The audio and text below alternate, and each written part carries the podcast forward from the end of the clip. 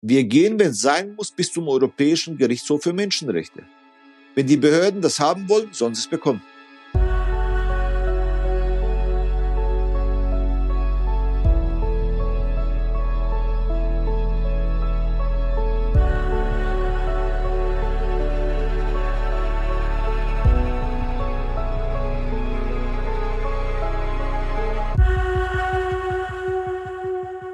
Liebe Hörerinnen, liebe Hörer, ähm, die heutige Folge ist eine sehr besondere Folge. Ich glaube, wir haben sowas noch nie gemacht im Alles muss raus Podcast. Auch nicht in Zeiten, als dieser Podcast noch uncovered hieß.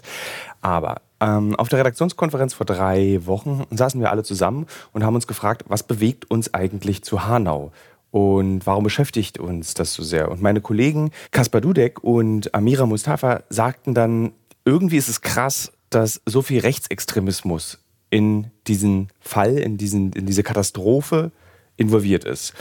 Dies ist eine besondere Folge, die wir gemacht haben, anlässlich des rechtsextremistischen Anschlags von Hanau am 19.02.2020. Amira Mustafa spricht hier mit Hinterbliebenen und mein Kollege Kaspar Dudek mit einem Polizeiforscher. Denn wir haben uns gefragt, wie können Hinterbliebene staatlichen Institutionen nach Hanau oder dem NSU 2.0 wieder vertrauen? Und wie krass ist eigentlich das Problem mit Rechtsextremismus innerhalb der deutschen Polizei wirklich? Wir haben sehr aufschlussreiche Gespräche geführt und ja, hört rein. Und ich würde sagen, fast in dieser Folge und in Zeiten wie diesen, und ich meine das nicht aktivistisch, sondern einfach als Bürger dieses Landes, seid wachsam. Herzlich willkommen auch von uns, Amira und Kasper. Hallo. Zu dieser besonderen Folge. Wir sprechen nämlich über Hanau. Ähm, Amira und ich sprechen, rekonstruieren, äh, was an diesem Tag und was in dieser Nacht passiert ist, was aber auch schiefgelaufen ist, was überhaupt die genauen Vorwürfe sind und sprechen dann mit zwei Gesprächspartnern, mit Armin Kurtovic, der seinen Sohn Hamza in jener Nacht verloren hat, und mit Professor Dr. Bär, ehemaliger Polizist und Professor an der Polizeiakademie in Hamburg. Am 19. Februar jährt sich das rassistische Attentat von Hanau zum vierten Mal, bei dem insgesamt neun Menschen mit Migrationshintergrund getötet wurden. Ihre Namen waren Ferhat Unver, Hamza Kurtovic, Said Nessar Hashemi, Willi Viorel Paun, Mercedes Kirpatsch, Kaloyan Velkov, Fatih Saracoglu, Sedat Kürbis, Gökhan Gültekin. Sie alle waren in Hanau zu Hause und starben in Hanau. Später erschoss der Täter dann seine Mutter und sich selber in der gemeinsamen Wohnung. Aber wie konnte es so weit kommen? Und was ist in dieser Nacht tatsächlich passiert? Das ist bis heute noch gar nicht so vollständig aufgeklärt. Fakt ist, bereits seit 2002 ist Tobias R., der Attentäter von Hanau, auffällig. Im Laufe der Jahre gerät er immer wieder ins Visier der Behörden, unter anderem wegen verschwörungsideologischer Strafanzeigen. Anfang 2020 veröffentlichte er ein Manifest mit rassistischen und verschwörungsideologischen Inhalten auf seiner Website. Mittäter soll es keine gegeben haben. Im Fokus steht aber auch der Vater des Täters. Zwischen ihm und seinem Sohn soll ein Dominanzverhältnis bestanden haben. Ein Psychiater spricht 2002 von einer gemeinsamen, zu zweit ausgelebten psychotischen Störung. Aber auch bis heute werden Angehörige der Opfer vom Vater des Attentäters bedroht. Ein Annäherungsverbot hat dieser wiederholt ignoriert. Hanaus Oberbürgermeister spricht von subtilem Terror. 2022 wurde der Vater unter anderem wegen rassistischer Beleidigung zu einer Geldstrafe verurteilt. Er soll einige der Hinterbliebenen als wilde Fremde bezeichnet haben. In zahlreichen Anzeigen fordert er unter anderem die Tatwaffe seines Sohnes zurück. Aber was geschah am späten Abend des 19. Februar 2020? Kurz vor 22 Uhr eröffnet Tobias R. in der Bar La Votre am Hanauer Heumarkt das Feuer. Er schießt den Mitarbeiter Karlojan Welkow. Der Täter verlässt die Bar, gibt auf der Straße weitere Schüsse ab und tötet Fatih Saracoglu. In der Shisha-Bar Midnight ermordet er Sedat Gürbüz. Im Anschluss flieht der Täter vom Tatort und fährt in den Stadtteil Kesselstadt. Dort erschießt er Willi Viorel Paun in dessen Auto. Willi Viorel Paun sieht den Attentäter nämlich bereits am Hanauer Heumarkt aus seinem Auto heraus und nimmt die Verfolgung auf. Dabei wählt er mehrfach vergeblich den Notruf. Nur eine einzige Polizistin ist in der Tatnacht für die Notrufe zuständig. Aufgrund fehlender Technik konnten die nicht an andere Polizeistationen weitergeleitet werden. Der Täter betritt anschließend ein Kiosk am Kurt-Schumacher-Platz. Dort erschießt er Ferhat Unvar, Mercedes Kirpatsch und Gökhan Gültekin.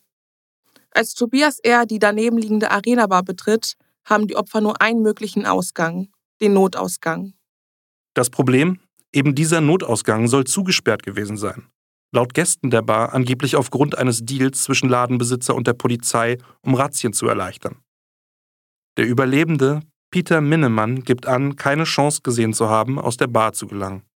Im August 2021 stellt die Hanauer Staatsanwaltschaft das Verfahren wegen des Notausgangs jedoch ein. Statement Sie kommt zu dem Ergebnis, dass nicht mit hinreichender Sicherheit aufgeklärt werden konnte, ob der Notausgang an dem Abend geschlossen war oder nicht. Ebenfalls könne nicht mit hinreichender Sicherheit festgestellt werden, dass sich die Opfer hätten in Sicherheit bringen können, wenn der Notaufgang geöffnet gewesen wäre. Die Recherchegruppen Forensic Architecture und Forensis wurden beauftragt, um diese Behauptungen zu überprüfen. Die Videoanalyse zeigt, um 22 Uhr und 9 Sekunden sieht man den Täter zum ersten Mal. Eine der Überwachungskameras filmt ihn durch das Fenster, während er auf dem Parkplatz aus dem Auto steigt. Circa zwei Sekunden später wird Willi Viorel Paun in seinem Auto ermordet. Auf den Kameraaufnahmen im Laden ist zu sehen, wie Peter Minnemann und Said Edris Hashemi sich zur Tür umdrehen, scheinbar weil sie die Schüsse von draußen gehört haben. Um 22 Uhr und 23 Sekunden betritt der Täter das Gebäude. Hashemi sagt später, dass er eine Waffe in der Hand des Täters gesehen habe. Zu diesem Zeitpunkt scheint den Personen in der Bar bewusst zu werden, dass sie in Gefahr sind. Sie laufen zum hinteren Teil der Bar. Der Täter betritt den Kiosk um 22 Uhr und 25 Sekunden und feuert mindestens fünf Schüsse ab. Er tötet dabei Ferhat Unvar, Mercedes Kirpatsch und Gökhan Gültekin. Die Personen in der Arena-Bar hören diese Schüsse und bewegen sich sichtbar schneller. Um 22 Uhr und 32 Sekunden betritt der Attentäter dann die Arena-Bar.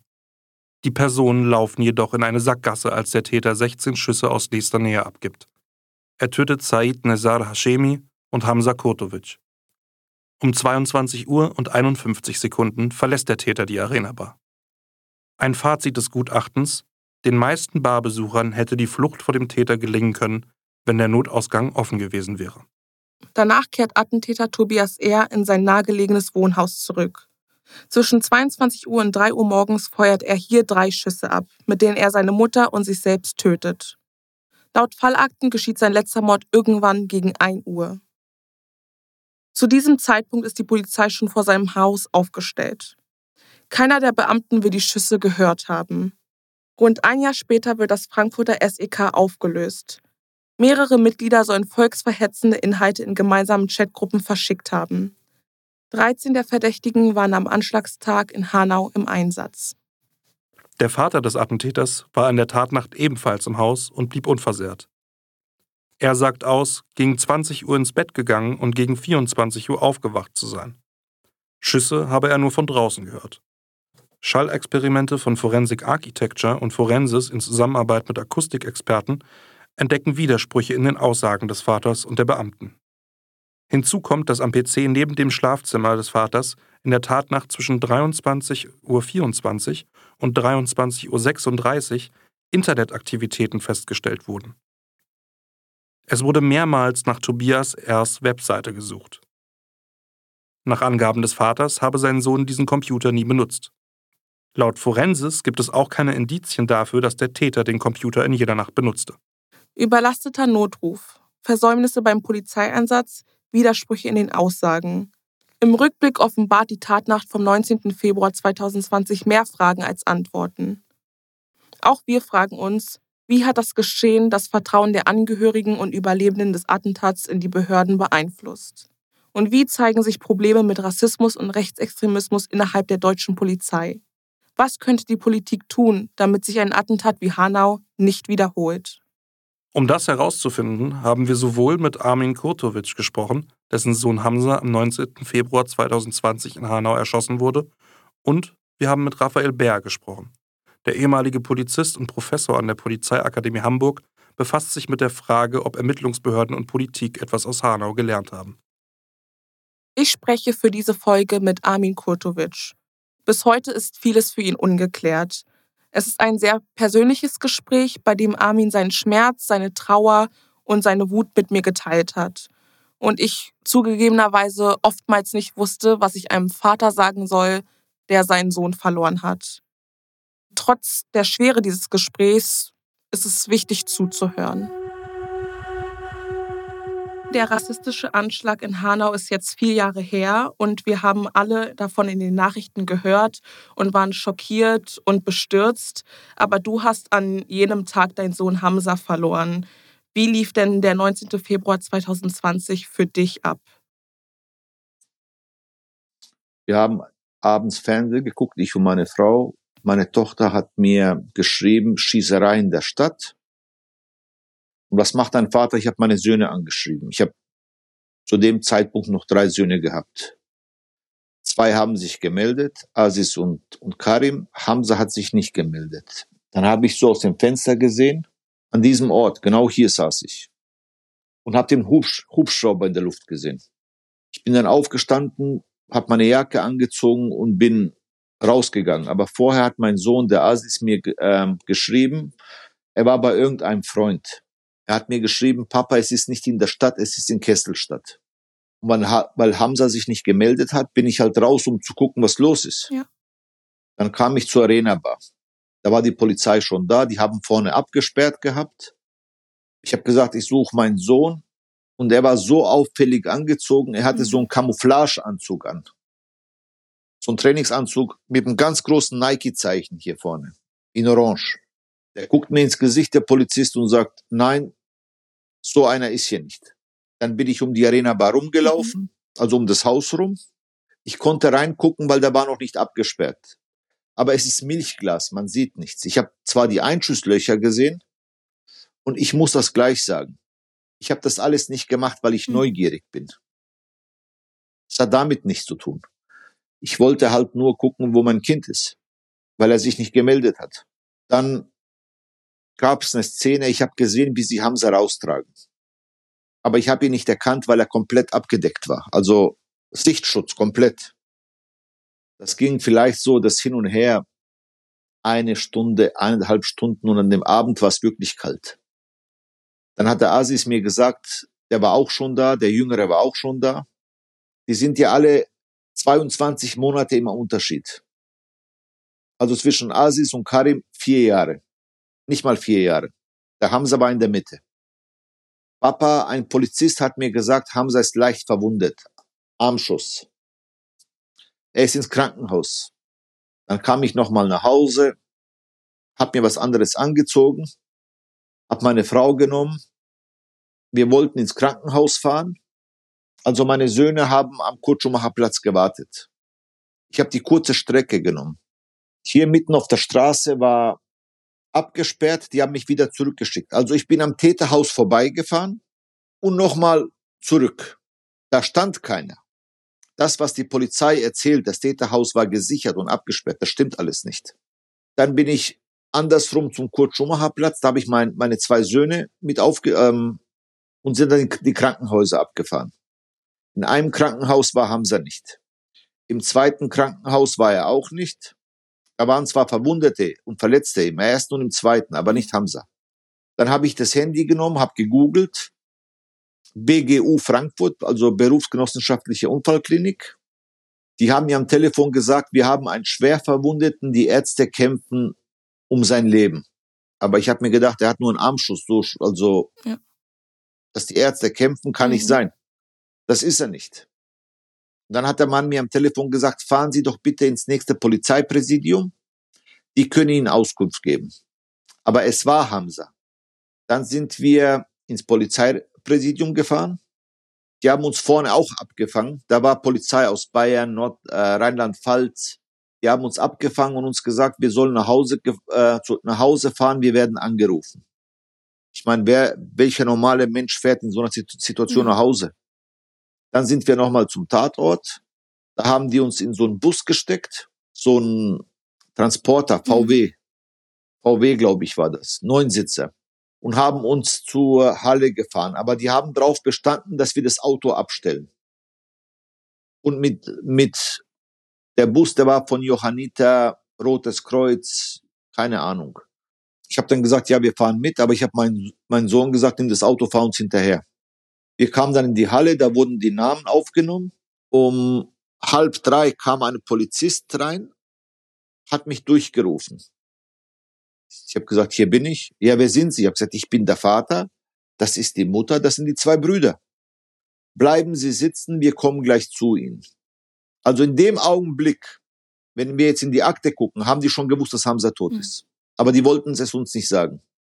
Die hätten uns sagen können, in welchem Krankenhaus er ist. Die haben uns gar nichts gesagt. Die haben uns vorgeführt wie kleine Schuljungen. Und dann ging es so jede halbe Stunde bin ich vorgegangen und habe gefragt, ähm, ja, was ist jetzt? So um halb sieben kam der Polizist rein mit dem Zettel. Und jetzt die Namen von denjenigen, die es nicht geschafft haben. Und hat das einfach so runtergelesen.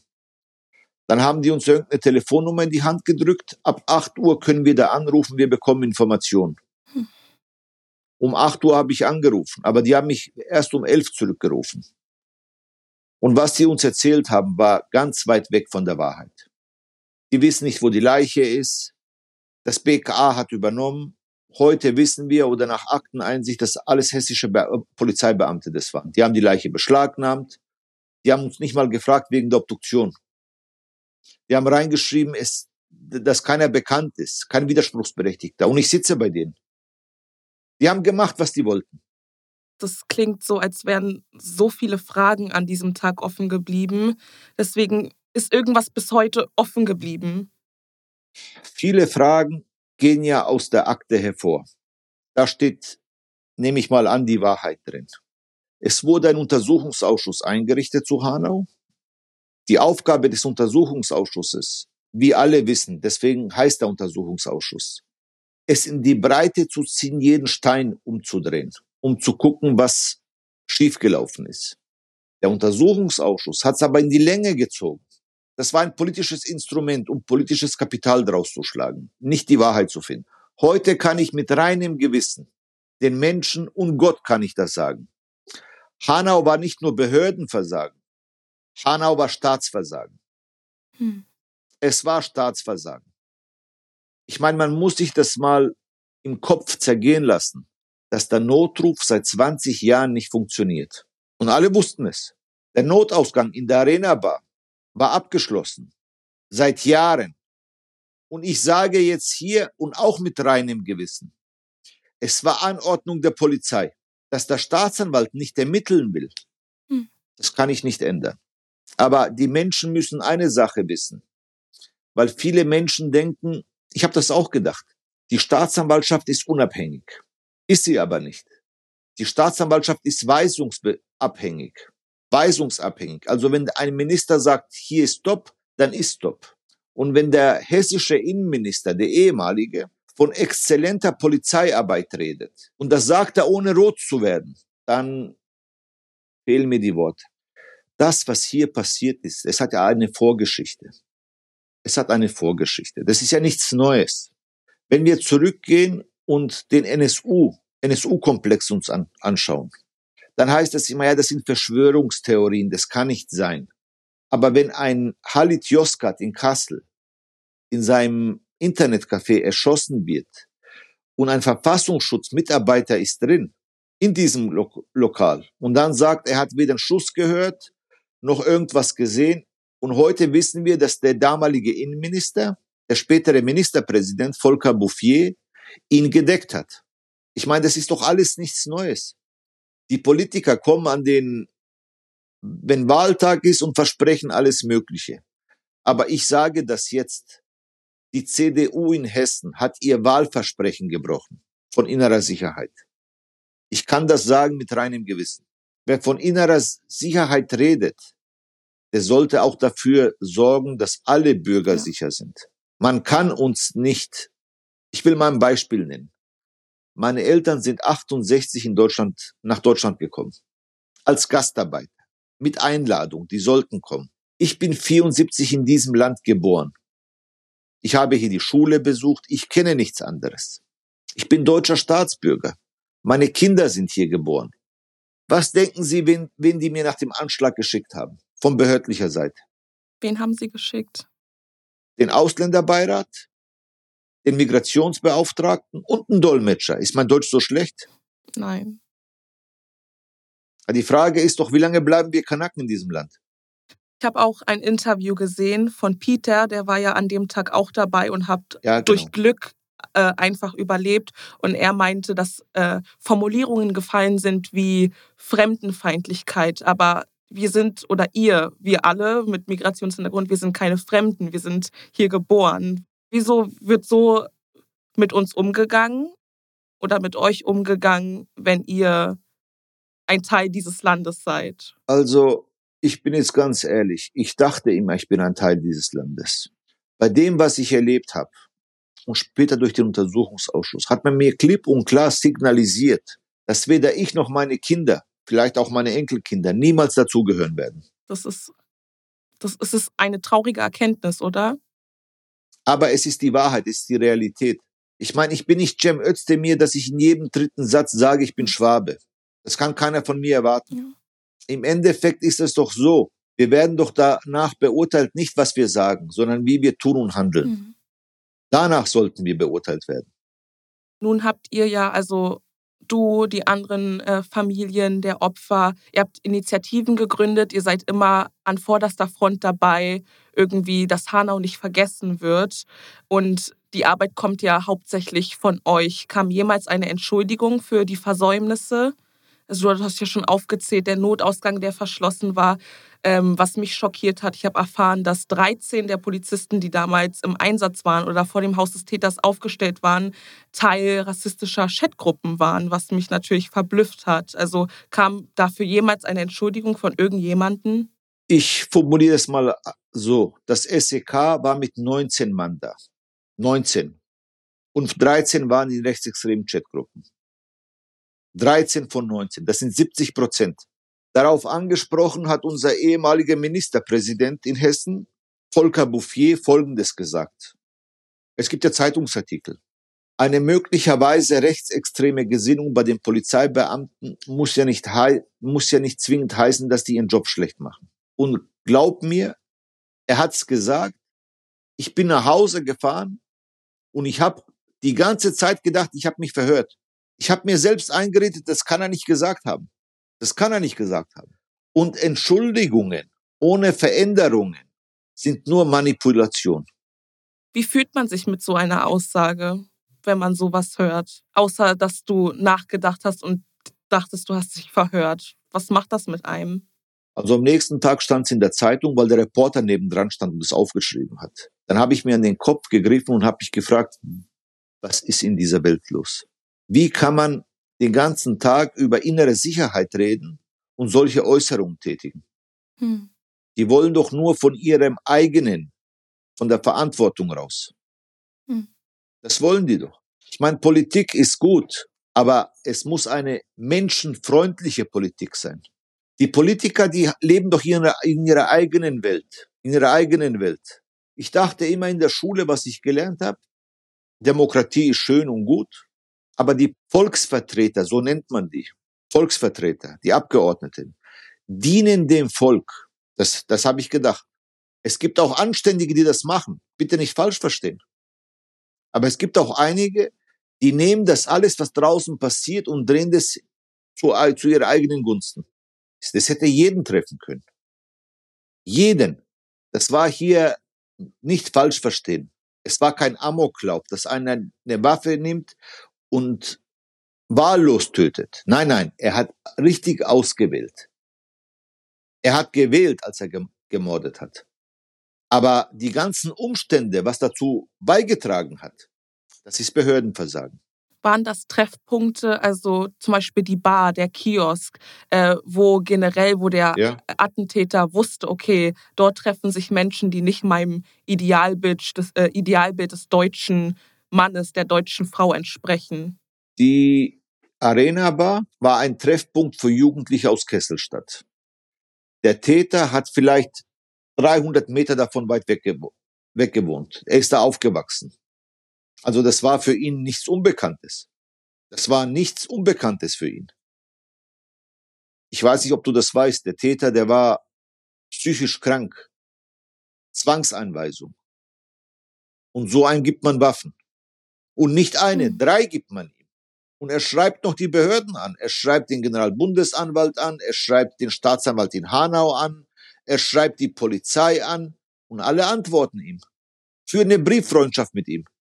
Und er pflegt noch eine Website, wo er, wo, wo alles ersichtlich ist. Was hätte er denn noch machen müssen? Kannten Sie den Attentäter vom Sehen? Weil Hanau ist ja eine kleine Stadt. Also kannte man sich? Wusste man, dass er diese Ansichten hat? Also ganz ehrlich, ich lebe vom Täterhaus vielleicht 200 Meter weg.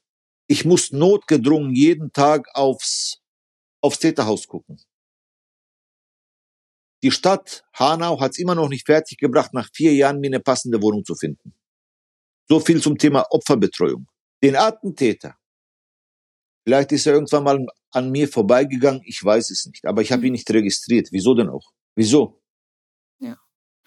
Und fühlst du dich noch sicher in Hanau? Also auch in Bezug, ich habe mir Interviews natürlich auf, in Vorbereitung auf unser Gespräch heute angeschaut. Der Vater ist ja immer noch ein Thema. Ja. Also der Vater belästigt ja zum Beispiel die Ja. Mutter von Ferhat immer noch, steht vor ihrem Haus, bedroht sie, äh, also der Vater vom Attentäter.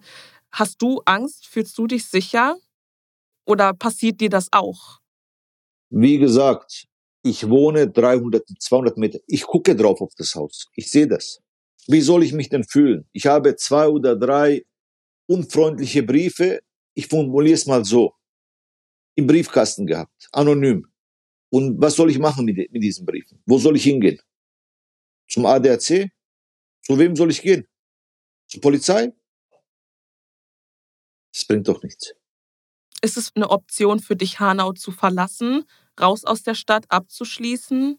Oder denkst du dir, ja, nee, wieso ich?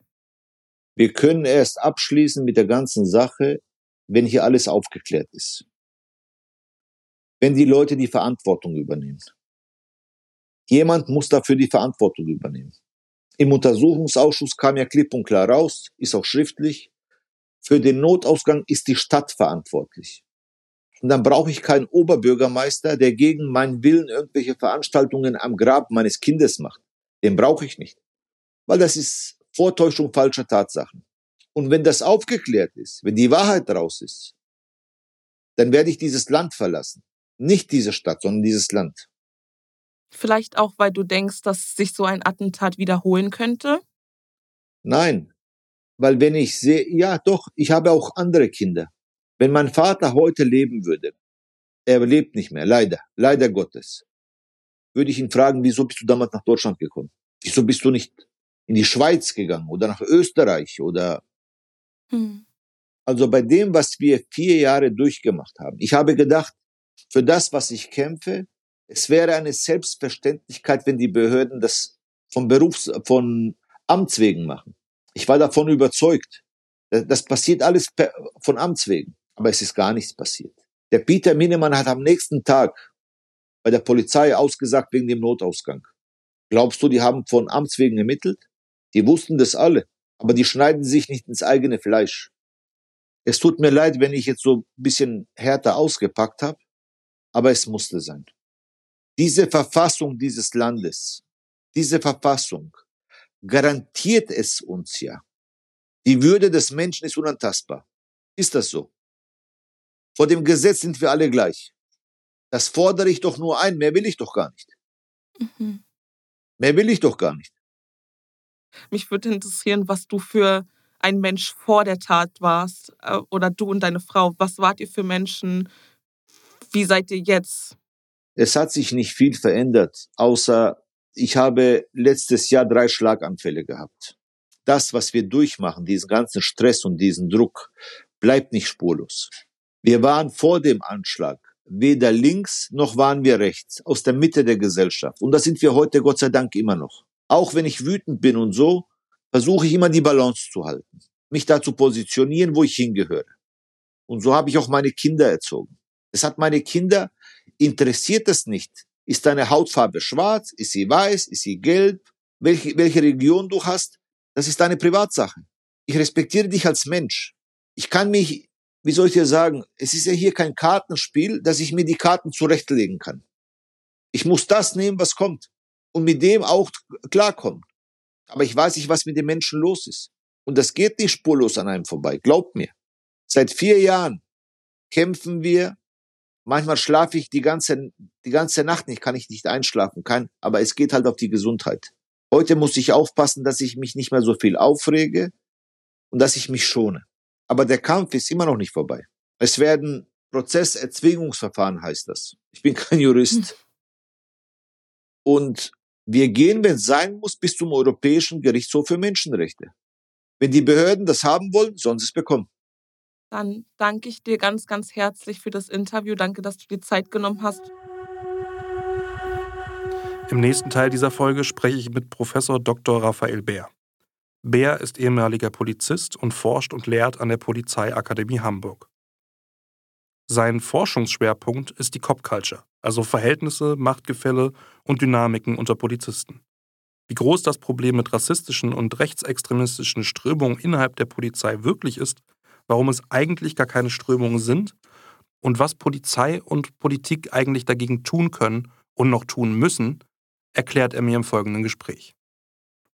Herr Bär, Hanau äh, ist jetzt äh, vier Jahre her, der rechtsextremistische Anschlag von Hanau. NSU 2.0 immer wieder rechtsextreme Chatgruppen, die geleakt werden, die auftauchen innerhalb der deutschen Polizei. Und es ist jetzt alles schon ein bisschen her. Es passiert zwar immer wieder, aber es ist alles schon ein bisschen, es ist alles schon ein bisschen her. Und wir haben uns jetzt zum vierten Jahrestag von Hanau gefragt, wie ist eigentlich der Status quo? Was, was macht die Polizei gerade? Oder wie adäquat ist der Aufwand, den die Polizei aktuell betreibt? um diese rechtsextremistischen Strömungen aufzudecken und äh, was dagegen zu tun? Ja, das ist eine sehr komplexe Frage, die ich gar nicht mit einem einzigen Satz beantworten kann. Also Sie haben ja richtig festgestellt, dass die Ereignisse, die die Öffentlichkeit dann auch mitbekommt und die uns stark irritieren und schockieren, äh, dass die eine gewisse Kontinuität aufweisen. Und zwar in zweierlei Hinsicht. A, es passiert immer wieder in der Polizei, also in unterschiedlichsten Unterorganisationen der Polizei. Und es passiert schon lange. Ja. Das heißt, es ist kein ganz neues Phänomen und hat eigentlich auch mit Hanau nicht ähm, die Spitze erreicht, sondern es sind immer wieder Ereignisse, von denen ich annehme, dass sie keine singulären Ereignisse sind, also keine Einzelfälle, dass sie auf der anderen Seite aber noch nicht die Qualität einer Strömung haben, einer Strömung, die auf Kontinuität angelegt ist, die sich vernetzt, die organisiert ist in irgendeiner Form, die Wirkung erzeugt innerhalb der Subkultur oder die eine subkulturelle Wirkung erzeugt. Das ist mir ein bisschen zu viel an Zuschreibung, aber sehr deutlich, es braucht nicht viel, um aus der Latenz eine Aktualisierung zu machen. Mhm. Ich will das erläutern an einem Beispiel, das wir jetzt gerade heute lesen aus Hessen. Da ist eine Finanzschule in Rothenburg. Da ist eine Party.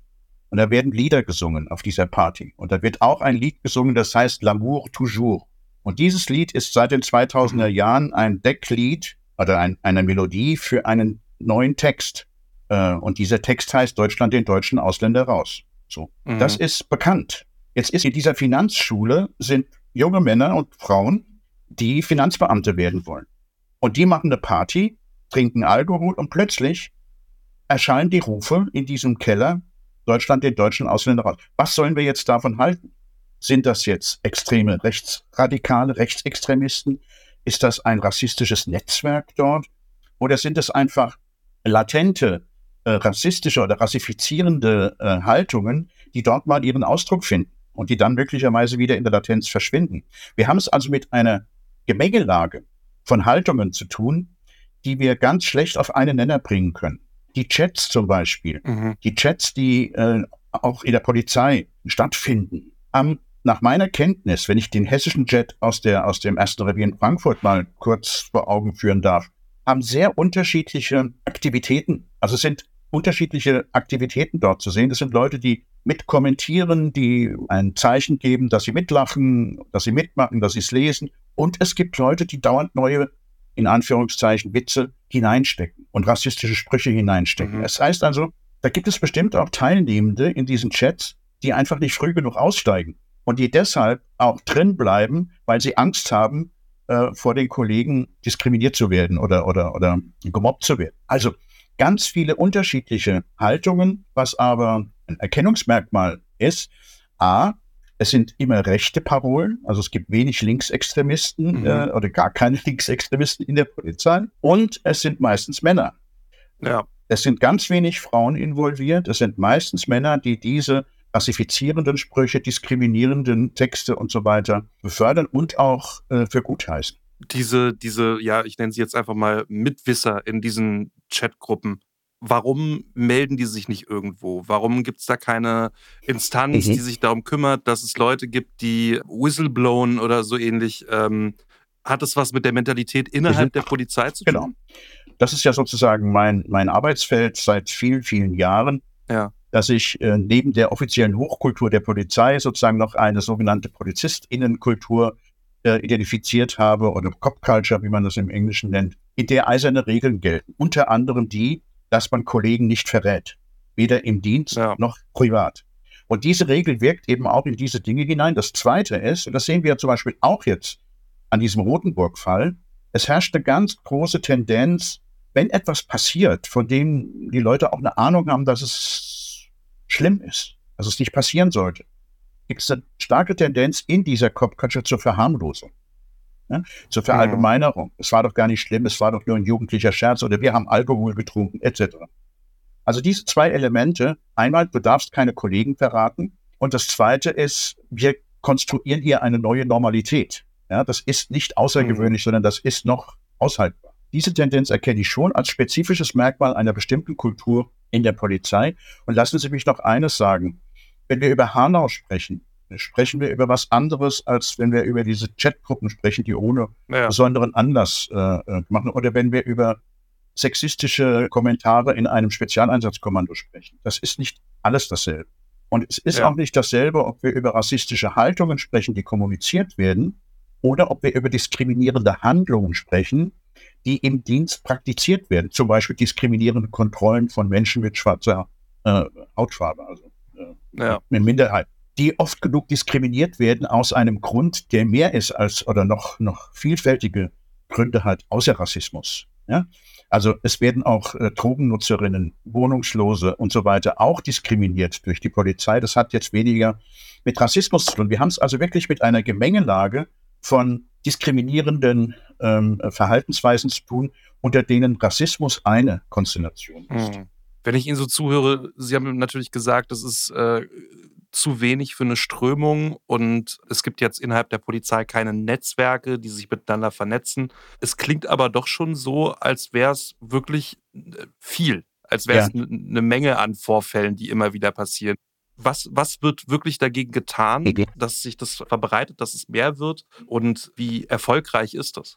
Also zum Thema ähm, Netzwerke oder nicht. Ich meine, das ist ein Streit um das Kaisersbad, wenn man jetzt äh, die Grenzen setzen will. Ist das jetzt, wann fängt ein Netzwerk an oder wann fängt eine Strömung an? Ja, Was ich damit ja. sagen will, selbstverständlich gibt es Kommunikation und es gibt auch Mini-Netzwerke ja, unter den Betroffenen, mhm. die in der Regel ähm, nur zufällig zum Beispiel, die meisten Chats wurden dort zufällig entdeckt ja, ja. weil was ja. ganz anderes ermittelt wurde. Beim SEK Frankfurt zum Beispiel wegen, wurde wegen Kinderpornografie gegen einen Ex-Beamten ermittelt und dessen Handy sichergestellt und dann hat sich das alles erst ergeben. Das heißt, das waren noch die Beamten, die in Hanau im Einsatz waren, ne?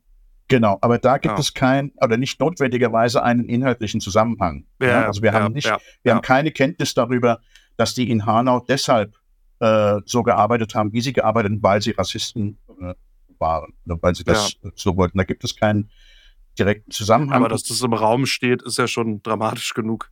Das ist dramatisch.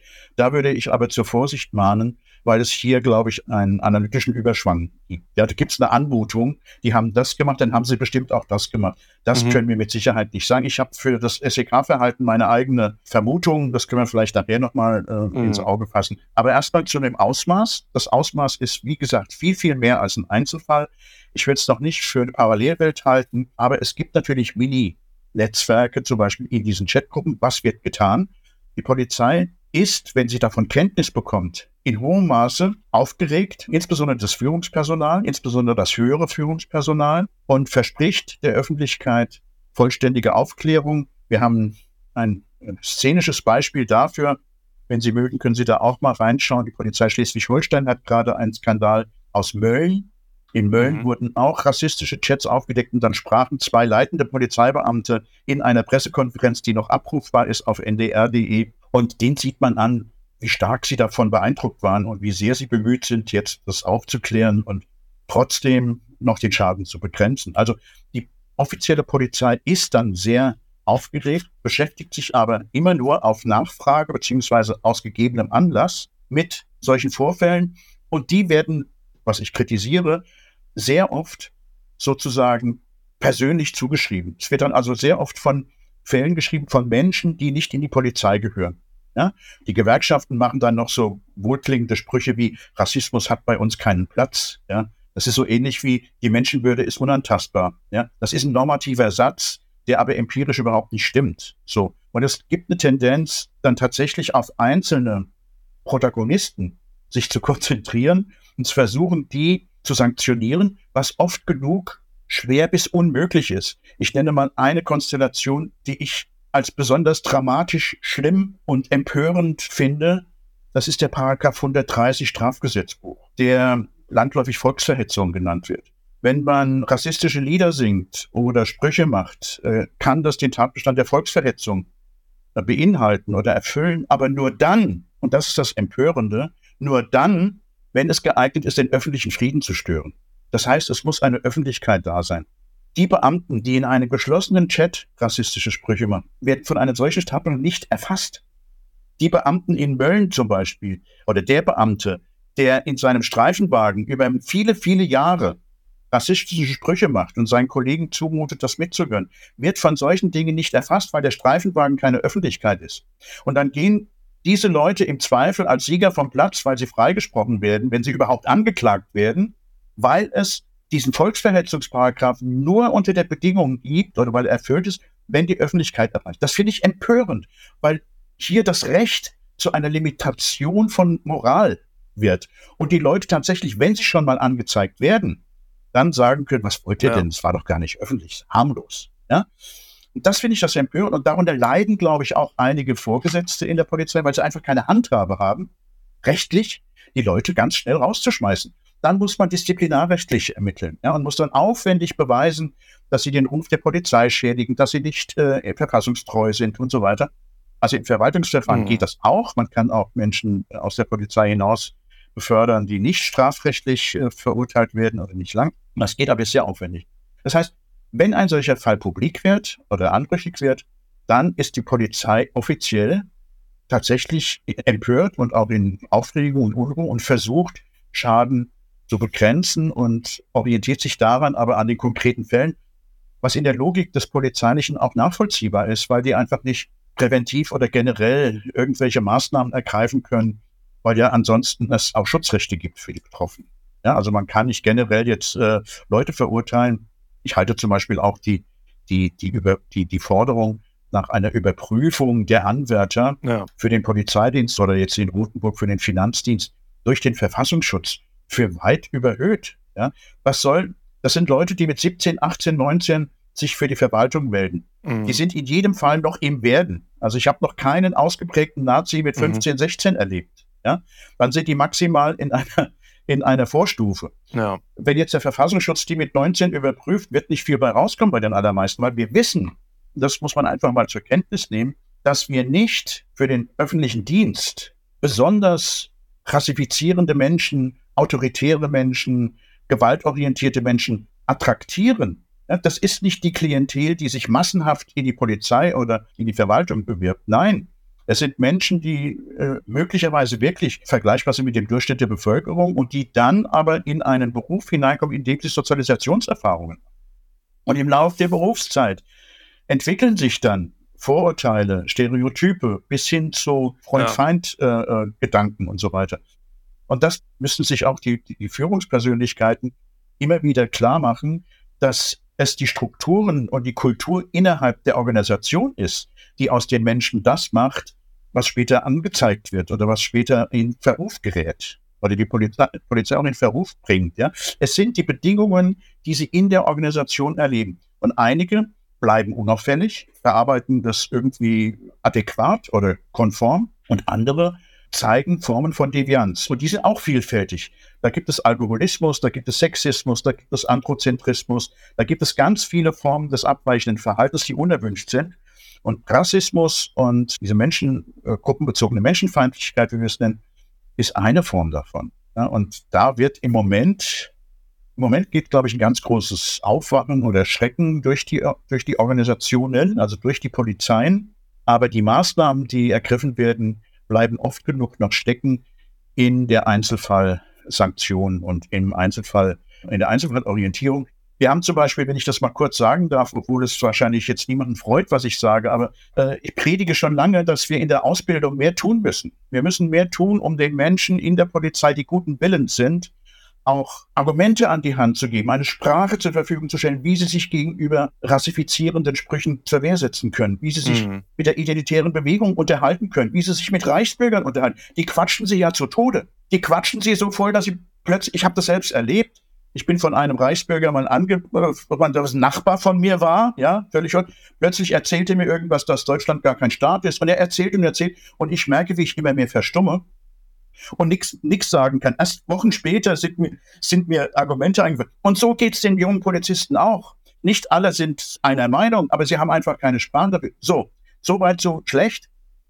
Jetzt habe ich gefordert schon lange und es haben auch Innenminister und, und, und Polizeipräsidenten gehört, was ich gesagt habe. Wir brauchen in der Ausbildung Profis für politische Bildung. Mhm.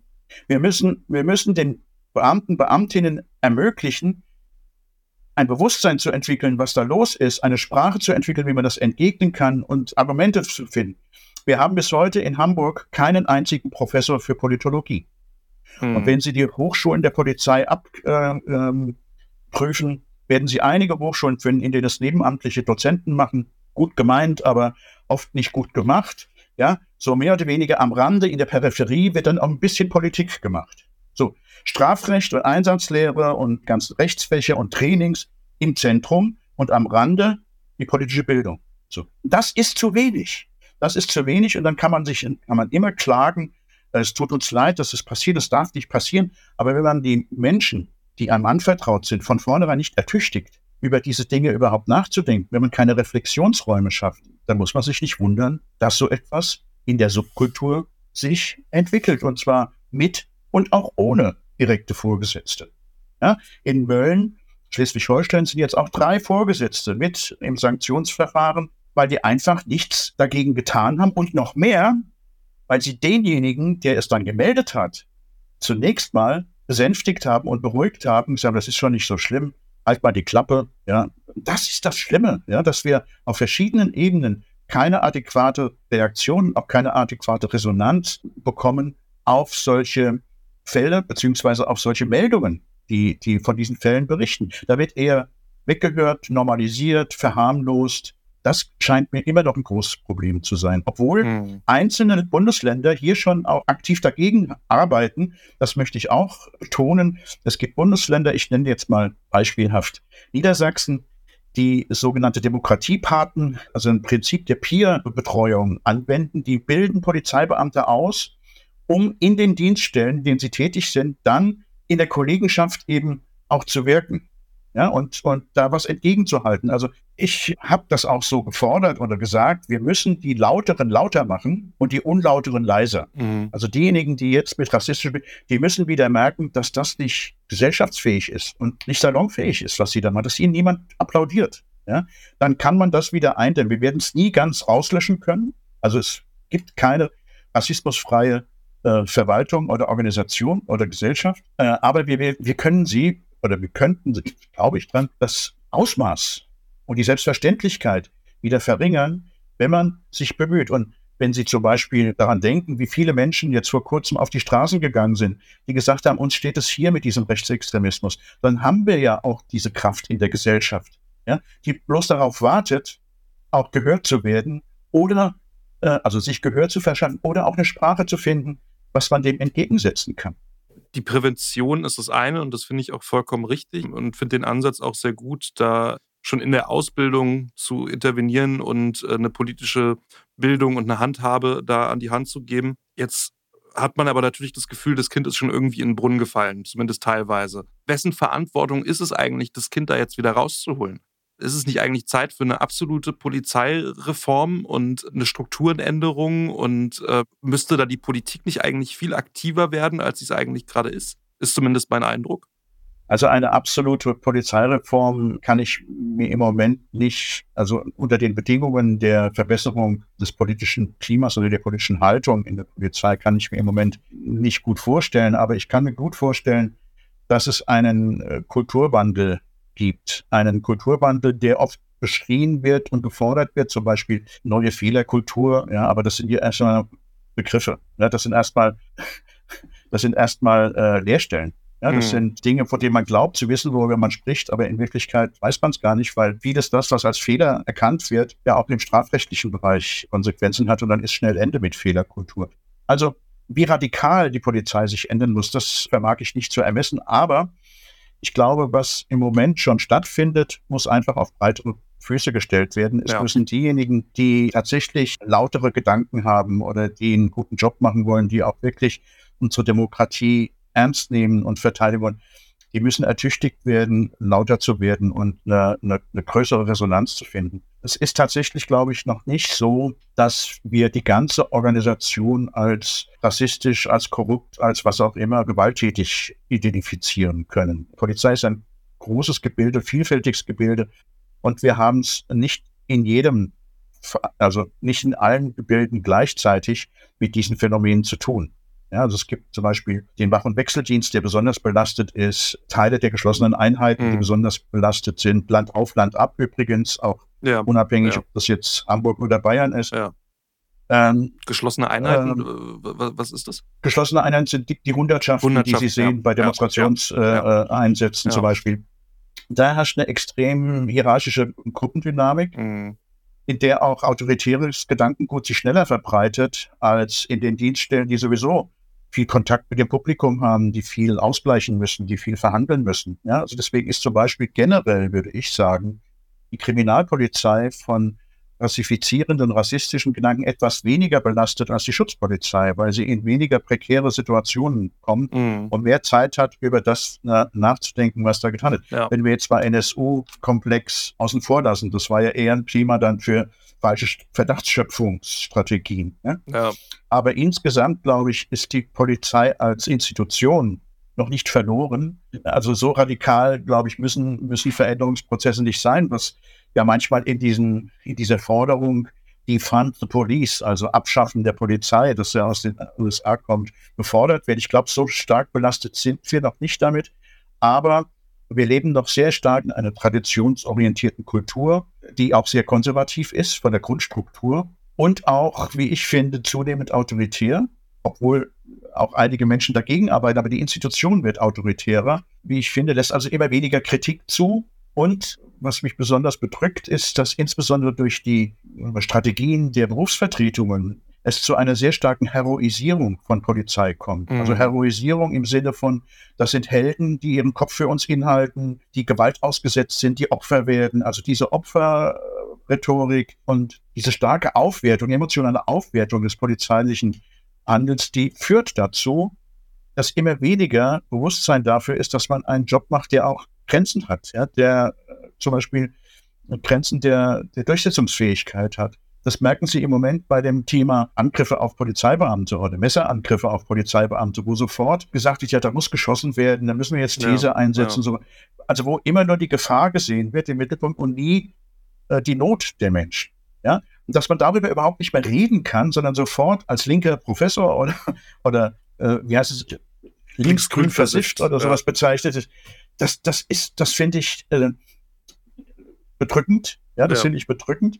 Aber natürlich können wir da auch einzelne Akteure äh, benennen. Ja, und die kann man auch beim Namen nennen. Die Gewerkschaftsfunktionäre haben Namen. Mhm. Und bestimmte Akteure haben auch Namen, die besonders in der Politik zum Beispiel jegliche Form von Kontrolle der Polizei, von Begleitung, von Monitoring verhindern wollen, weil sie einen vorauseilenden Gehorsam predigen, dass man den man der Polizei entgegenbringen muss. Ja, wir stehen voll hinter unserer Polizei. Das ist das Schlimmste, was in der Demokratie passieren kann oder was in einer Gesellschaft passiert, wenn Sie einer Organisation, der Sie viel Macht zugestehen, sämtliche Kontrolle entziehen. Ja. Ja? Ja. Ein urdemokratisches Prinzip ist es, dass eine Institution, eine Organisation, die viel Macht hat, eben auch gut kontrolliert werden muss, dass sie diese Macht nicht missbraucht. Denn auch das ist ein, finde ich, ein Grundgesetz, dass dort, wo viel Macht konzentriert ist, der Missbrauch nicht fern ist. Ja. Ja? Ob das jetzt diskriminierende Kontrollpraxen sind, ob das Waffengewalt ist, ob das Gesetzesauslegungen sind, ist erstmal ganz egal. Dort, wo viel Macht ist, ist der Missbrauch auch latent angesetzt oder, wenn Sie so wollen, strukturell. Und dann brauchen wir eben Institutionen, äh, die das auch überprüfen, die es melden, die es kontrollieren. Zum Beispiel brauchen wir mehr unabhängige Polizeibeauftragte, die nicht in der Hierarchie der Polizei angesetzt sind und die zum Teil eben auch Ermittlungsmöglichkeiten hätten, aber eben nicht im Sinne von Staatsanwaltschaft, die nah an der Polizei dran ist, sondern im Sinne einer unabhängigen Institution, die staatliches polizeiliches Handeln nochmal auf seine Rechtmäßigkeit und Verhältnismäßigkeit überprüft. Da ist eigentlich gar nichts dran. Das ist eigentlich vom demokratischen Grundverständnis das Selbstverständlichste der Welt. Ja. Wird uns aber immer ausgelegt, dass wir sofort generelles Misstrauen in die Polizei haben. Ja? Woran, woran Das liegt generell das? stimmt schon mal nicht. Wer legt, wer legt das aus? Also sind das die Gewerkschaften, sind das die Innenministerien? Nein, es sind vor allen Dingen, äh, es sind, es sind vor allen Dingen konservative Polit, äh, äh, also es ist der, es ist eine konservative politische Klasse. Mhm. Ja.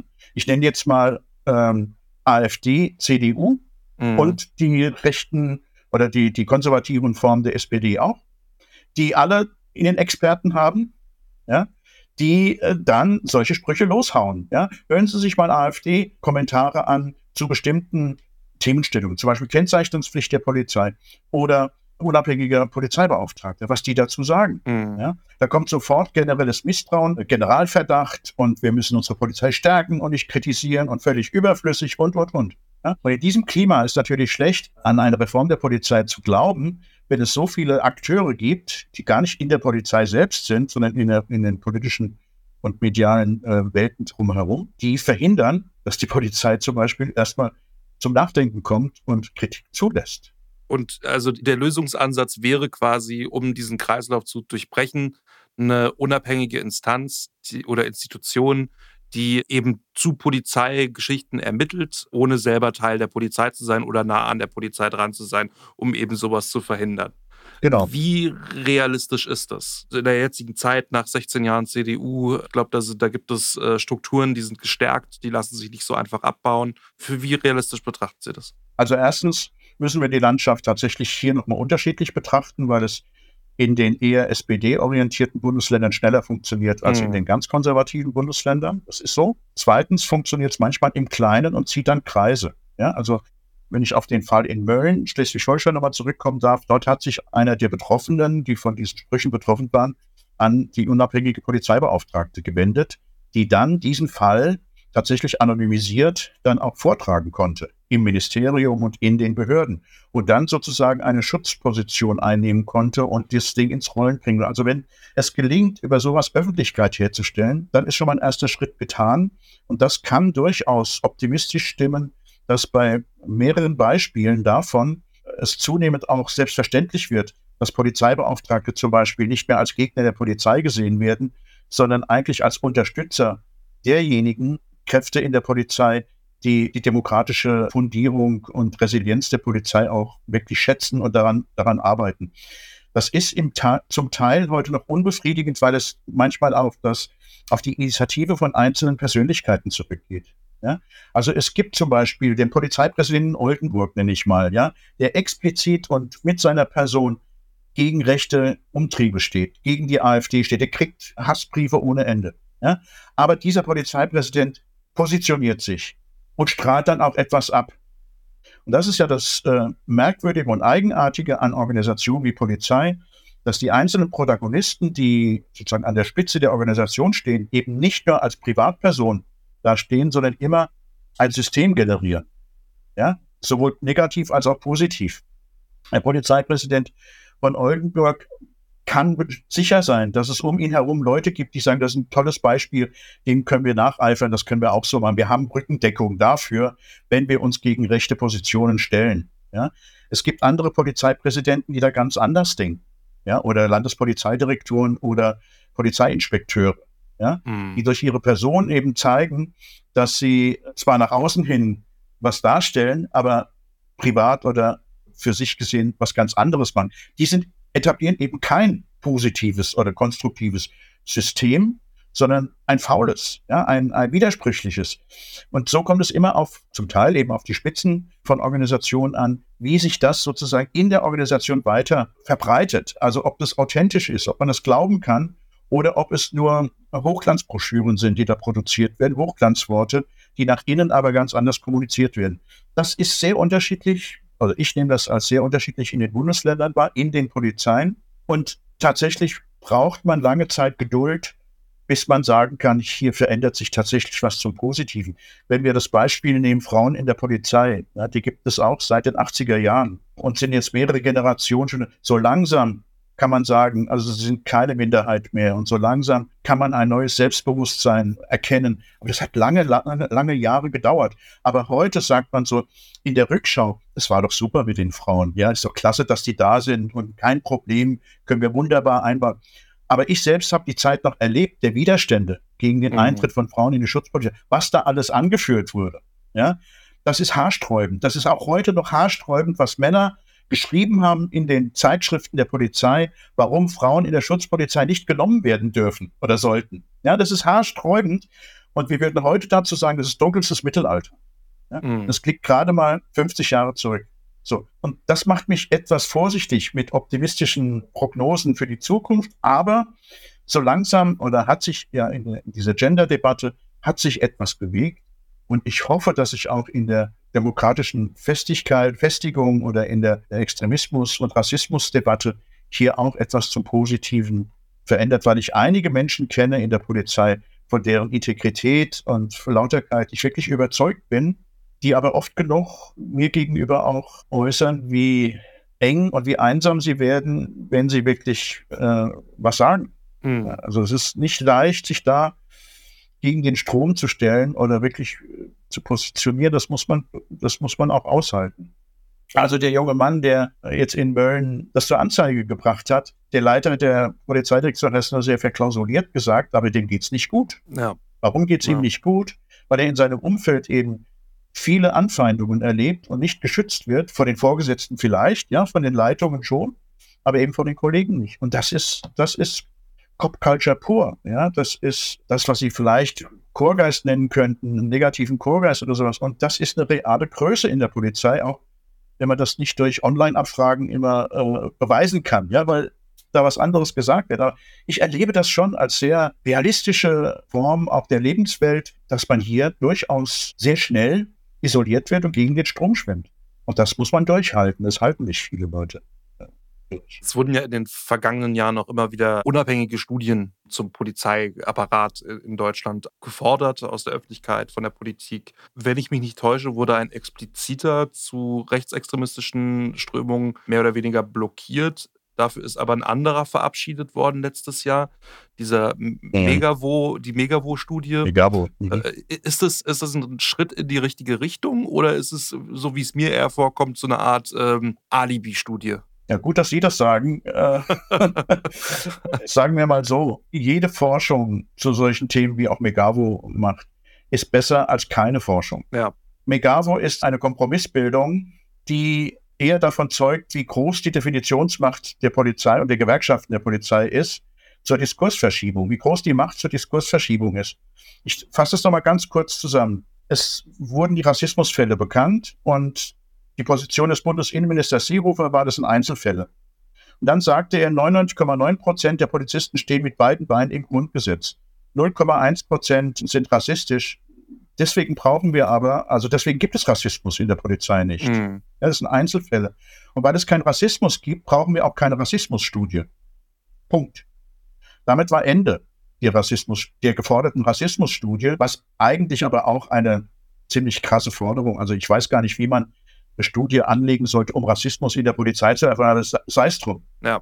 Dann kamen die Gewerkschaften, die sich völlig geschlossen gegen eine solche Untersuchung gewendet haben. Ja, gerade die Gewerkschaft der Polizei hat sich da exponiert, die dann aber sagten, wir brauchen eine ganz andere Studie. Ja, wir brauchen eine Studie über Motivation, über Belastung in der Polizei und über Gewalt gegen Polizeibeamte. Und das war Megavo. Motivation, Einstellung, Gewalt gegen Polizeivollzugsbeamte. Wir haben wieder eine Gewaltstudie gegen Polizeibeamte.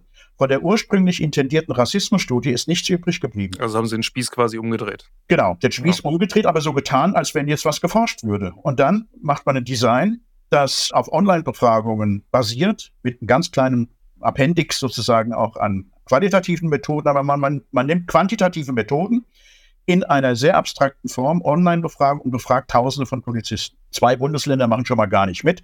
Baden-Württemberg und Hamburg haben sich total verweigert und der Rest füllt halt diese Bogen aus.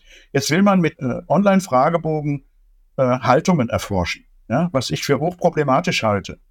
Aber trotzdem bleibt unterm Strich die Aussage, besser diese Forschung als keine. Und selbst aus dieser Forschung, die wirklich niemand wehtun wollte, mhm. ja, kommen Dinge raus, die uns eigentlich erschrecken sollten. Dass nämlich beispielsweise 10 Prozent der Befragten explizit sagen, dass sie rechte Einstellungen haben und dass sie autoritär unterwegs sind. Dann kann man jetzt sagen, okay, sind nur 10 Prozent. Aber 50 Prozent ne? sind ambivalent. Ja. Also 10 Prozent haben sich exponiert, ja. haben gesagt, wir sind so, ja.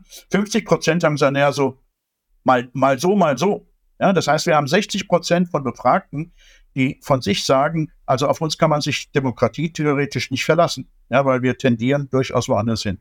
Dieses, die, selbst solche Aussagen äh, sind möglich oder, oder solche Aussagen sind selbst durch die Megabo-Studie möglich und die sollten uns erschrecken. Das ist wirklich erschreckend. Ja? Stattdessen wird die Studie genutzt, um nach außen hin zu sagen, ja, ist doch nicht schlimmer als in der Normalbevölkerung auch, ist doch Spiegel der Gesellschaft, können wir doch froh sein. Ja, die wird wirklich als Tranquilizer benutzt, diese Studie. Und das halte ich für unausgeschöpft. Da ist auch das Erkenntnispotenzial selbst dieser Studie für unausgeschöpft. Aber es gibt auch gute Studien. Ja, es mhm. gibt äh, in Niedersachsen gerade eine Studie, wo über mehrere Monate es möglich war für Forschende, Polizeiarbeit im Alltag zu beobachten, ohne Thesen, ohne Vorannahmen. Ja, und wo man jetzt genau hingucken konnte, wie passiert denn sowas wie Entscheidungsfindung?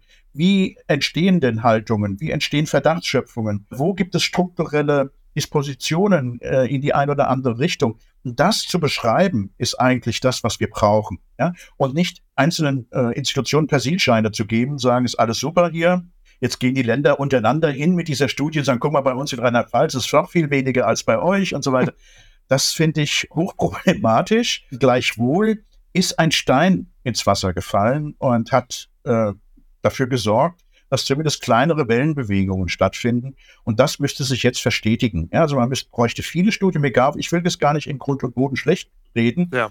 Aber man braucht viele Studien, kleinere, größere, nicht nur Online-Studien, sondern auch Feldstudien zum Beispiel. Ja, Alltagsproben, wie ich es damals in den 80er, 90er Jahren gemacht habe und wie es viele andere danach auch noch gemacht haben. Aber wir können halt keine so großen Zahlen produzieren. Wenn wir uns sechs Wochen, acht Wochen zwölf Wochen im Feld aufhalten, dann ist unser Radius immer begrenzt, ja, auf Frankfurt in meinem Fall oder auf andere Städte. Und natürlich extrapolieren wir dann auch und sagen, also das, was mir hier begegnet, ist mir so oft an unterschiedlichen Ecken begegnet, dass ich durchaus verantworten kann zu sagen, das ist ein generelles äh, Thema in der Polizei. Ja? Aber wir haben eben nicht die 16.000 äh, auszuzählenden äh, Stimmen, die wir haben und wir können keine Prozentrechnungen machen und mit Chi-Quadrat dann irgendwelche äh, Korrelation Das können wir nicht in der qualitativen Begleitung, Alltagsbegleitung von Polizei, aber wir kriegen realistischerweise etwas mit, was andere nicht mitkriegen. Ich nehme ein ganz kleines Beispiel. Bei Megabo wurde auch gefragt, wie stehen Sie sozusagen zu Frauen in der Polizei? Ja, ist das, ist das, ich weiß jetzt gar nicht mehr, wie die Frage war. Und dann kreuzen halt die meisten an, ja, kein Problem, super. Ja? Als teilnehmender Beobachter habe ich ganz oft an so ähnlichen Konstellationen teilgenommen und habe Leute dabei beobachtet, wie sie zum Beispiel solche Fragebögen ausfahren, wo sie zu irgendetwas Stellung nehmen sollen und habe darauf geachtet, mit welchen Kommentaren wird das gemacht. Mhm. Ja? ja, ich habe nichts gegen Frauen, Zwinker, Zwinker. Ja? Das sieht kein Auswerter, ja. der die ja. Daten auswählt. Aber das sieht der teilnehmende Beobachter oder die teilnehmende Beobachterin, die auf Stimmungen achtet, ja, die mhm. auf, Neben, auf Nebenkonstellationen, auf, auf Kontexte achtet, dass ich damit sagen will, wir brauchen dringend eine Vielzahl von von Studien mit unterschiedlichem Design, die die Blackbox Polizei ein bisschen heller machen. Und leider Gottes verwehren sich insbesondere Gewerkschaften sehr, sehr stark gegenüber Studien, von denen sie fürchten, dass sie äh, etwas rauskriegen, was sie, was sie nicht wollen. Ja, dann kommt immer Datenschutz, können wir nicht machen. Und das ist, das ist ein sehr starker Punkt, dass man diese große Macht der Gewerkschaften noch nicht brechen konnte, die ich tatsächlich als Blockade erlebe für Modernisierung und Reflexion in der Polizei. Das wäre der erste Schritt, um etwas zu verändern. Und das kriegt man immer nur über die Personalvertretungen mit, weil jede Personalbefragung muss durch die Personalvertretungen quasi genehmigt werden. Und die Personalvertretungen sind immer identisch mit Gewerkschaften. Es hm. sitzt kein einziger Mensch, in Berlin gibt es, glaube ich, einen, äh, der nicht gewerkschaftsorientiert ist. Aber die Personalvertretungen sind Gewerkschaften. Gewerkschaften sind im Prinzip Gewerkschaft der Polizei und Deutsche Polizeigewerkschaft, die eine große Macht darstellen, großen Machtfaktor in der Polizei und wie ich finde, äh, durch ihre Vertreter im Moment nicht am Wohl der Polizei äh, arbeiten, sondern am Wohl einiger Vertreter in der Polizei. Was nicht heißt, dass ich Gewerkschaften nicht gut finde. Ja. ja natürlich brauchen ja. wir Gewerkschaften. Aber was wir im Moment an Personenkonstellationen, an Funktionärswesen in diesen Gewerkschaften, das ängstigt mich eher, weil die sehr autoritär und sehr mächtig äh, ihre Eigeninteressen verfolgen. Werden Sie eigentlich angefeindet? Ich meine, Sie sind ja Teil des, Teil des Apparats, Teil der Institutionen und trauen sich aber, sich kritisch zu äußern. Wie übt sich das auf Ihr Privatleben aus? Also privat habe ich noch nichts äh, äh, Negatives gehabt. Es ist, passieren einige Dinge unter der Gürtellinie. Ich kriege aber nur die konservativen Mediengestaltungen mit. Also mhm. Also wenn die Gewerkschaften was in ihren Gewerkschaftszeitungen schreiben, dann kriege ich das schon mal von unserer Sekretärin gezeigt und dann weiß ich wieder, was die über mich denken. Ich bin nicht unterwegs in sozialen Medien. Ich weiß nicht, was da, ja. äh, was da alles so verhandelt wird. Das ist auch sehr, finde ich sehr gut, weil ich mich ja nicht aufregen muss. ähm, es, es, es ist so, dass ich keinen großen Widerhall in, den, in der Gesamtpolizei. Das stimmt schon, aber es hält sich so ein bisschen immer die Wahrheit. Also ich weiß auch von vielen, die sehr viel davon haben, sich mit mir auseinanderzusetzen. Ja, das muss nicht immer Liebe sein, aber es ist bei den Studierenden zum Beispiel, auch die, die gewerkschaftlich orientiert sind oder so, äh, wir kriegen immer ein, eine konstruktive Gesprächsbasis hin, wenn es mhm. die Möglichkeit gibt, sich, sich zu unterhalten. Schlimm ist es, wenn äh, nur Überschriften von mir genutzt werden, um dann sozusagen eine Mailschrift zu verfassen. Also es wird mir immer abgestritten, etwas sagen zu dürfen, weil ich nicht mehr in der Praxis bin. Mhm. Ja? Also ja. es wird immer gesagt, du bist gar nicht einer von uns, du darfst nichts sagen. Das ist generell ein, eine Argumentationslinie von Gewerkschaften, zu sagen, die, die Kritiker zu desavouieren. Ja, die Kritiker eben nicht, nicht in ihr, an ihrer Kritik zu packen am Thema, am Inhalt, sondern immer in der Person. Ja? Das hat Frau Esken getroffen, als sie gesagt haben, es gibt latente rechte Strukturen in der Polizei, hat man sofort gesagt, diese Linke und so weiter. Ja? Er hat keine Ahnung von der Polizei, weiß gar nicht, was da läuft. Also es wird immer gesagt, du darfst eigentlich nichts sagen, weil du nicht mehr dabei bist.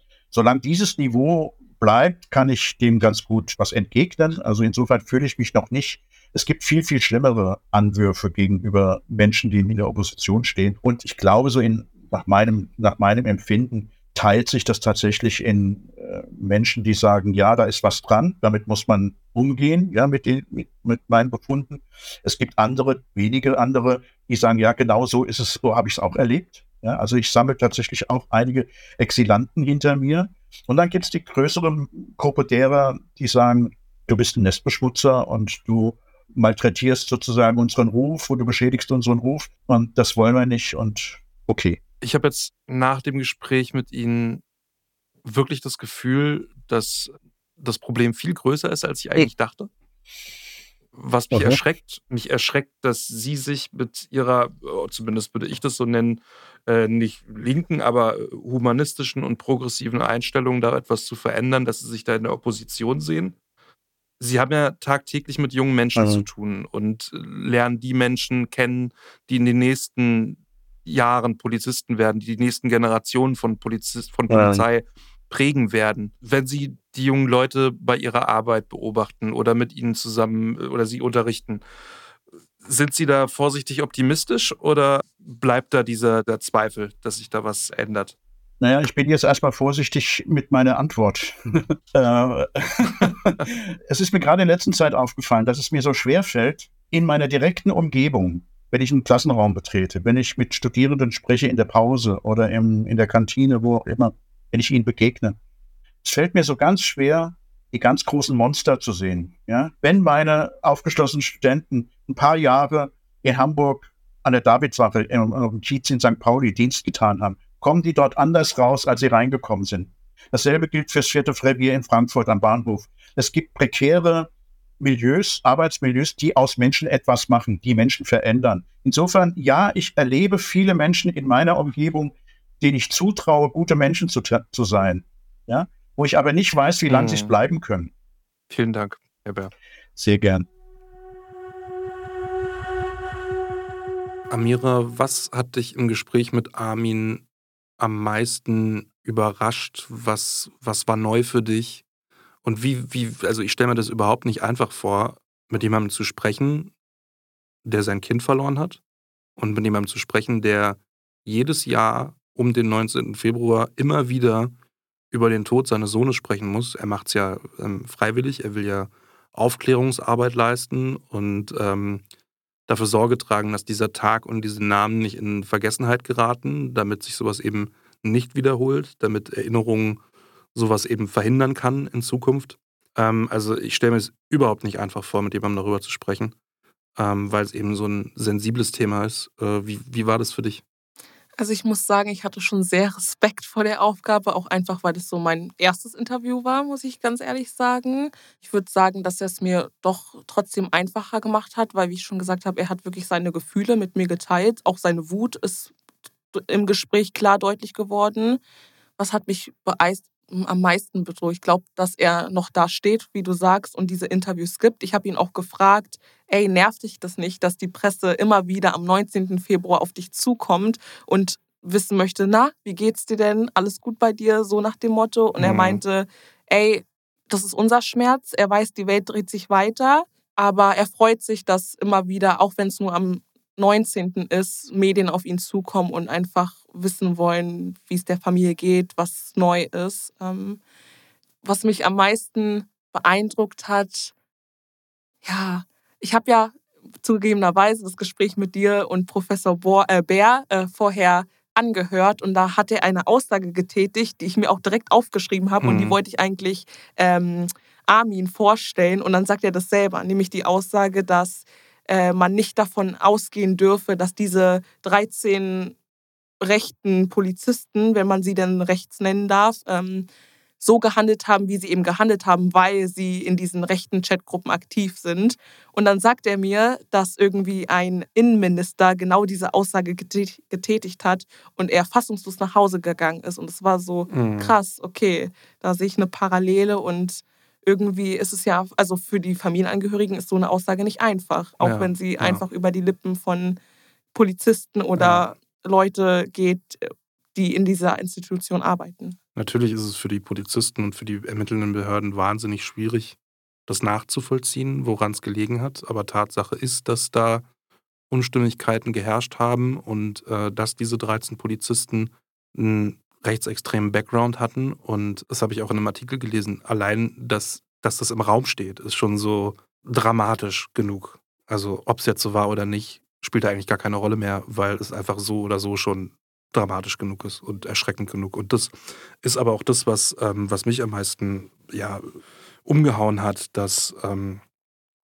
dass es wahrscheinlich nur die Spitze des Eisbergs ist. Also dass, dass dieses Rechtsextremismusproblem innerhalb der Polizei viel größer ist, als ich angenommen hatte. Also ich glaube, der Professor Dr. Bär ist da auch einer der wenigen, der sich da so klar zu äußert. Deshalb ist er, glaube ich, auch so ein bisschen, ja, wird, wird in den Medien gerne so als, als interner Polizeigegner dargestellt. Aber ähm, ich fand seine Ansätze in erster Linie ja erstrebenswert, humanistisch und gut, da auch schon in jungen Jahren anzusetzen, etc. Aber ich habe, was ich ja auch im Interview gesagt habe, bei dem Gespräch mit ihm wirklich den Eindruck bekommen, das ist ein richtig, richtig dickes Problem. Und wir müssen da unbedingt was machen. Die Politik muss da unbedingt was machen. Da muss darauf aufmerksam gemacht werden. Studien dürfen nicht weiter blockiert werden. Die Gewerkschaft, da muss ich auch irgendwas tun. Also es kann nicht sein, dass so eine, so eine starke konservative Gewerkschaft, Lobby sich immer wieder dagegen wehrt, dass innerhalb der Polizei geforscht wird. es kann auch nicht sein, dass dieser toxische Korpsgeist da irgendwie noch so, so am Leben erhalten wird, dass man sich nicht gegenseitig ja, verpetzen darf. Natürlich ist es okay, wenn da so ein Korpsgeist gesteht, wenn jemand ähm, im Auto geraucht hat und er nicht verpetzt wird. Aber bei sowas, also das hat auch nichts mehr mit, mit sich gegenseitig schützen zu tun. Ja, und das war für mich einfach unfassbar. Auch dieses, ähm, was Bär gesagt hat, dass dieser Volksverhetzungsparagraf nur greift, wenn die Volksverhetzung im öffentlichen Raum stattfindet. Also, dass ein Polizist, der in seiner, in seiner Wanne, in seiner Hunderterschaft-Wanne äh, vor einer Demo irgendwie rassistische Aussagen tätigt, dass der dafür im Grunde genommen gar nicht belangt werden kann. Ähm, das fand ich schon, ja, skandalös. Hm.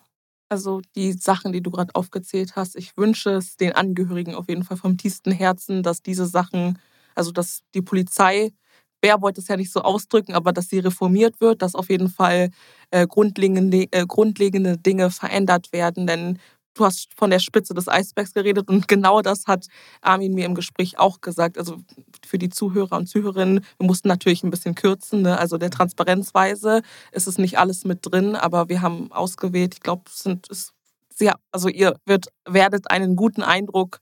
80 äh, Prozent waren drin. Ne? Ja, ja. Äh, gewinnen von den Gesprächen, die wir hatten. Und ja, ich wünsche es einfach den Angehörigen. Ähm, Ami meinte auch, er kann erst abschalten oder versuchen eigentlich zu trauern, ähm, wenn das alles aufgeklärt ist, wenn zu den Versäumnissen gestanden wird. Und ähm, ja. ja. Ich glaube, dass sich da ähm, gerade in der Jugendarbeit und in der, äh, im Umgang mit jungen PolizistInnen, dass sich da was ändert, das ist ja, das ist gut.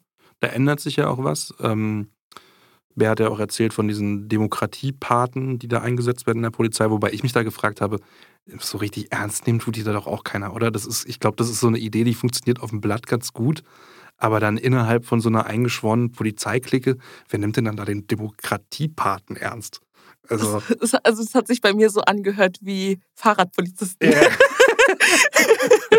Auch wenn es natürlich, ne, Respekt vor der Arbeit, natürlich, aber das war so. Auch Fahrradpolizisten sind Polizisten. Ja. Ihr seid genauso viel wert wie die Streifenpolizisten im Auto. Ja, aber also es ist gut, dass da, dass da was getan wird und dass jungen Polizisten da auch da dann was an die Hand gegeben wird. Aber ähm, ich hatte ja schon im Gespräch so das Gefühl, da ist das Kind irgendwie schon in den Brunnen gefallen und äh, solange da irgendwie bei den Polizisten nichts passiert, die schon lange im Dienst sind und auch noch die nächsten 20 Jahre im Dienst sein werden, schützt uns auch nichts in den nächsten, also nichts ist übertrieben, aber wenig in den nächsten Jahren davor, dass sowas wieder passieren kann. Also hatte ich jetzt nach den beiden Gesprächen das Gefühl, dass äh, also es ist nur eine Frage der Zeit, bis sowas wieder passiert. Ja, also das Gefühl hatte ich, nachdem ich mit Armin gesprochen hatte, auch, weil er hat mir ja auch noch sehr viele Hintergrunddetails genannt, also wie er den Tag erlebt hat, wie mit ihm umgegangen wurde. Ich saß während des Gesprächs die ganze Zeit da und dachte mir so, ich weiß nicht, ob ich es jetzt sagen darf im Podcast, aber fuck, irgendwo in irgendeinem Kämmerchen, okay, super, irgendwo in irgendeinem Kämmerchen sitzt vielleicht gerade jemand, der sowas wieder plant. Und die Wahrscheinlichkeit ja. ist nicht gering. Ja. Deswegen muss sich jetzt was verändern. Ja. Ja, hoffen wir in erster Linie, dass es ähm, nie wieder passiert und äh, dass, wenn irgendetwas in die Richtung wieder passieren sollte, dass dann da keine rechtsextremistischen Polizisten im Einsatz sind und man sich im Endeffekt fragen muss, hätte das verhindert werden können, hätte es anders laufen können, Hätte irgendjemand gerettet werden können? Das sind Fragen, die man sich nicht stellen will. Und es ist schockierend, dass wir uns diese Fragen stellen müssen. Ähm, und wir müssen diesen Fall als Anlass nehmen, um an uns allen als Gesellschaft, aber auch als, äh, als Behörde äh, muss da an sich gearbeitet werden. Ja, ich glaube, da kann ich dir einfach nur zustimmen. Und ich glaube, das war ein gutes Schlusswort. Dann danke ich dir, Amira. Ich danke dir auch, Kaspar.